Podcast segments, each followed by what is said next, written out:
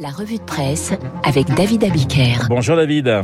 Bonjour Renaud, bonjour à tous. Et ce matin, là, une taxe sur le chantier de Notre-Dame. Hidalgo veut faire payer un loyer au chantier de Notre-Dame, titre ce matin le Parisien aujourd'hui en France. Il s'agit en réalité d'une redevance de 3 400 000 euros par an à percevoir par la ville sur l'ensemble du calendrier des travaux de rénovation, soit un total prévisionnel d'un peu plus de 25 millions d'euros. Tout est bon pour éponger la dette de Paris, observe ironiquement le, le Parisien aujourd'hui en France.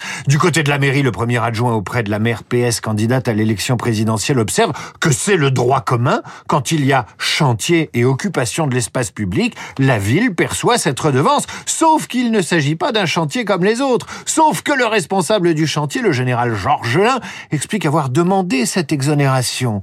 La mairie n'a pas donné suite. La députée LR, Brigitte Köster, qui préside la mission d'information sur le chantier et qui a levé le lièvre de cette redevance, légalement s'étonne que la ville réclame ses millions à l'établissement public chargé de reconstruire Notre-Dame, alors qu'il ne fonctionne qu'avec les dons généreux des Français.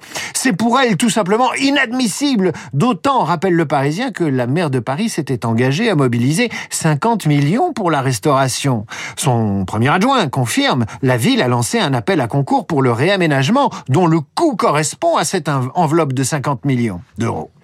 La Cour des comptes pourrait bien s'en mêler et arbitrer l'affaire. Alors question, la maire de Paris est-elle soucieuse des deniers du contribuable parisien ou commet-elle une faute politique, une faute symbolique en soumettant strictement le chantier de reconstruction de Notre-Dame à cette redevance qui fera bondir ceux qui ont mis la main à la poche pour reconstruire le plus emblématique des monuments parisiens? La bataille ne fait que commencer. David à la une, une gauche à la peine et puis une gauche souriante. La gauche à la peine a plusieurs visages ce matin dans les journaux Anne Hidalgo, encore elle, lisait dans le Parisien aujourd'hui en France l'édito de l'ami David Doucan qui vous explique que Madame Hidalgo est à 2,7% dans les intentions de vote, c'est pas lourd, qu'elle n'est absolument pas certaine de recevoir le 14 mars prochain le soutien de l'ancien maire de Paris, Bertrand Delanoë, qui réunira son fan club à la Scala dans le 10e arrondissement.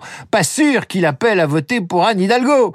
La gauche à la peine, c'est aussi Christiane Taubira. Ici encore, les chiffres sont têtus. La candidate de la primaire populaire est passé de 47 à 73 parrainages sur les 500 exigés avant le 4 mars prochain. Ça va être compliqué. Il y a donc une gauche qui taxe ce matin, une gauche à la peine dans les sondages et avec les signatures, et puis il y a une gauche qui sourit à la une de Libération. Et Fabien Roussel, le candidat communiste, fait la une.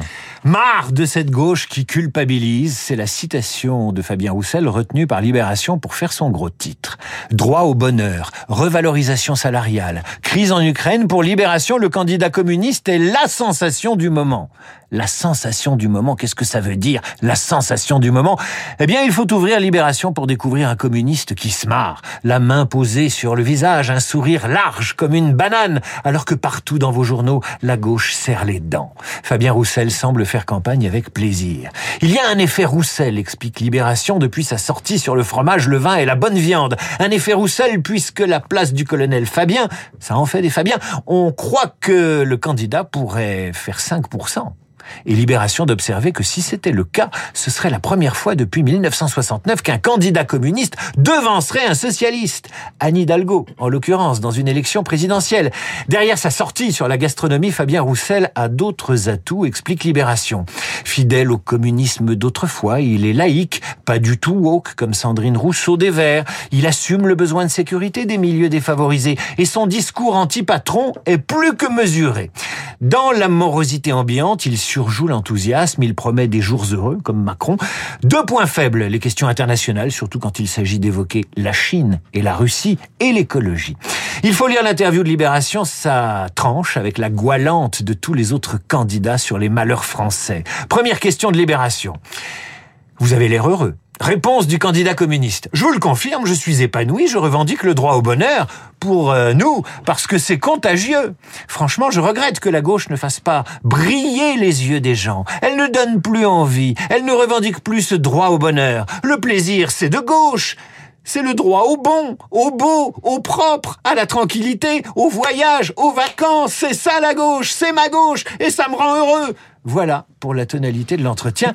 Je vous le dis, ça change. Voilà, ben ça vous rend aussi heureux, David. hein. Bah, vous voyez, le bonheur, c'est contagieux. Le candidat communiste a aussi les honneurs du monde. Roussel ne fait pas 5% quand on lit le monde, mais il pourrait passer la barre des 2%. Son parcours, un peu de cabinet ministériel sous Jospin, un métier, il était journaliste à l'Humanité et à France 3, un parcours militant loin de Paris, dans le Nord, il est pro-nucléaire. Il n'a pas que la finance dans son viseur. Les classes populaires, dit-il au monde, ce sont à chaque fois elles qui sont mises sous pression. Sous pression de la finance ou des écologistes qui leur disent pas d'avion, pas d'auto. Comment ceux qui ont tout peuvent-ils dire à ceux qui n'ont rien ce qu'ils ont le droit de faire? Et dans ces propos rapportés par Le Monde, vous retrouverez cette mélodie du bonheur du candidat Coco. Il faut être heureux, dit-il. Moi, je le suis. Alors tout cela serait pittoresque si le nouveau numéro de Philosophie Magazine ne proposait pas un débat entre Jean-Luc Mélenchon et le philosophe Michael Fossel autour de ce thème La gauche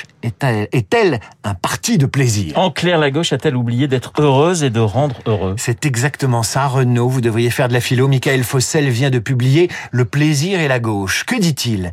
Que dans sa lutte pour l'égalité et contre l'exploitation, dans sa promotion d'une forme d'ascèse climatique et de lutte contre les privilèges de genre et de race, la gauche a oublié de s'appuyer sur le plaisir imprévisible et immédiat. En voilà un joli questionnement.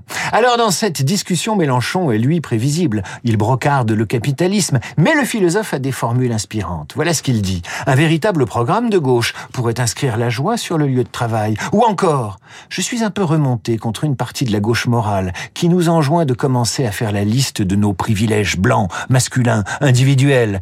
Qu'attend-on pour être heureux et faire la fête? C'est la petite musique que murmurent vos journaux ce matin, faut bien la chercher. Les discothèques rouvrent ce soir, pas sûr d'y trouver beaucoup de candidats à l'élection présidentielle, trop occupés à nous expliquer que nous sommes très, très, très malheureux. Voilà la revue de presse du camarade David Abiker qui va peut-être aller en boîte ce soir Avec Durand. avec Durand. J'ai déjà du mal à l'inviter au resto. Eh ben écoutez, comme ça vous allez vous retrouver en boîte et on ira aussi avec Nicolas, comme ça. Au pire, on fera une belote ou un poker. Esprit libre dans un instant, c'est avec Guillaume Durand et avec Nicolas.